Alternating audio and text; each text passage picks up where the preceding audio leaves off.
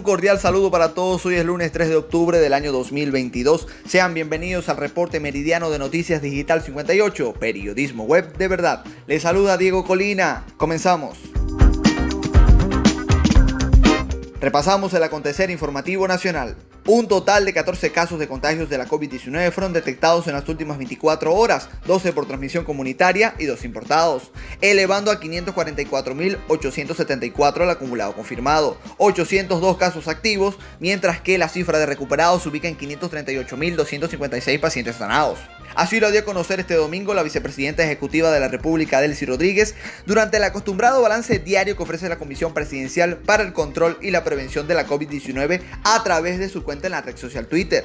Informó que los casos comunitarios están ubicados en los siguientes estados: Caracas 4, Yaracuy 3, Miranda 2, Sucre 1, Aragua 1 y Anzuategui 1. Este domingo se registraron dos casos importados. Se trata de dos mujeres provenientes desde España y una de República Dominicana con entrada por La Guaira.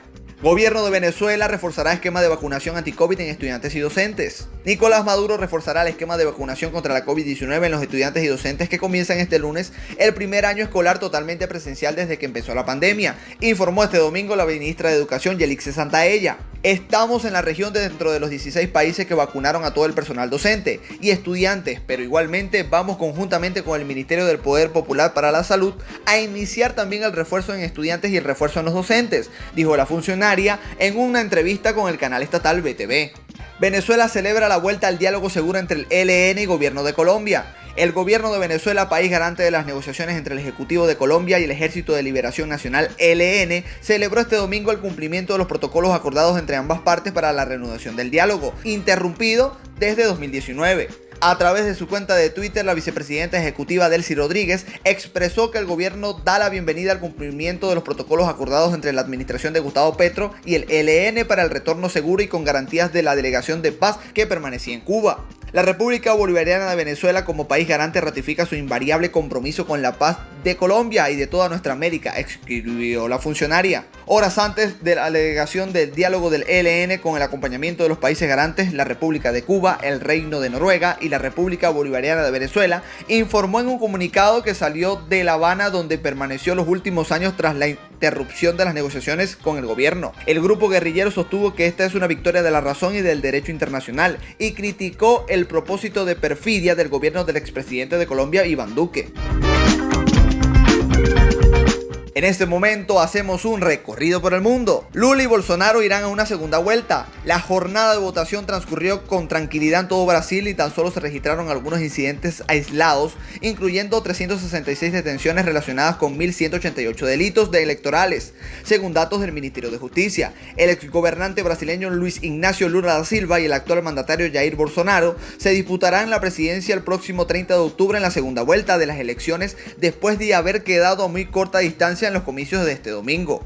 El resultado de la primera vuelta, Lula con 48,3% y Bolsonaro con 43,2%, fue mucho más ajustado de lo que anticipaban los sondeos de intención de voto, que situaban al expresidente 14 puntos por encima del líder de la, de la ultraderecha e incluso contemplaba la posibilidad de que pudiera rebasar la mitad de los votos. Al final del recuento, Lula se quedó al menos de 2 puntos, 4,7 millones de votos de un triunfo en primera vuelta, pero la victoria tuvo un cierto sabor amargo por la inesperada demostración de fuerza de bolsonarismo, tanto a nivel nacional como regional. Florida informa de 58 muertes por Ian y sigue en modo de búsqueda y rescate. Las autoridades de Florida dieron cuenta este lunes de 58 muertos confirmados por el paso del huracán Ian, que entró por el suroeste del estado y en donde los equipos de emergencia continúan hoy en modo de búsqueda y rescate. La mayoría de estas muertes han sido por ahogamiento o paros cardíacos y se espera que la cifra aumente en las próximas horas y días, según señalaron las autoridades de este estado durante una rueda de prensa encabezada por el director de la División de Manejo de Emergencias de Florida, Kevin Guthrie. Desde la semana pasada, más de 1.600 personas han sido rescatadas en todo el estado, en especial en el suroeste, la zona cero, tras el paso de Ian, y el centro donde muchas casas resultaron inundadas. Cinco días después de que Ian tocara tierra en Cayo Costa, al suroeste del estado, con vientos de 240 kilómetros por hora y unas 600.000 personas siguen sin suministro eléctrico, si bien Guthrie estimó que para el próximo domingo la energía estará restablecida casi en su totalidad, con excepción de las casas y edificios con daños catastróficos. Ha llegado el momento de los fanáticos, vamos con los deportes. Luego de unas muy reñidas semifinales, tanto la Conferencia Oriental como la Occidental tienen finalistas en la temporada 2022 de la Superliga Profesional de Baloncesto. El domingo los tres equipos restantes aseguraron su clasificación. El primer finalista de conferencia se conoció la semana pasada cuando los Centauros de Portuguesa le ganaron 4-1 la serie a Broncos de Caracas. El domingo Cocodrilos de Caracas venció 74 por 72 en el juego 6 a Gladiadores de Gansuategui y se llevó la serie semifinal 4-2 para asegurar un lugar en la final de la Conferencia Oriental. El otro finalista de este lado es el equipo de Guayqueríes de Margarita, que doblegó en el gimnasio Ciudad de la Asunción 76 por 64 supersónicos de Miranda durante el sexto encuentro de la serie y así aseguró su pase.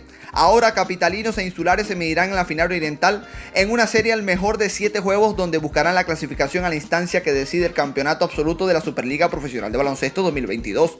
Por su parte, Trotamundos de Carabobo pisó fuerte en el Fórum de Valencia y por 18 puntos, 82 por 64 venció a Brillantes del Zulia para asegurar la serie 4-2. Los dirigidos por Néstor Mamaosa Salazar jugaron la serie por el título de la Conferencia Occidental. El Expreso Azul chocará ante los Centauros de Portuguesa en una serie prometedora, debido a que fueron los mejores equipos de este lado en la ronda regular, siendo ambos ganadores de sus divisiones. Esta y otras informaciones usted las puede ampliar en nuestro portal web digital58.com.be y si desea mantenerse informado al instante, síganos en nuestras redes sociales como arroba digital 58 y suscríbase a nuestro canal de Telegram. Ponemos fin a este reporte meridiano. Narró para ustedes Diego Colina. Somos Noticias Digital 58, periodismo web de verdad. ¡Feliz día!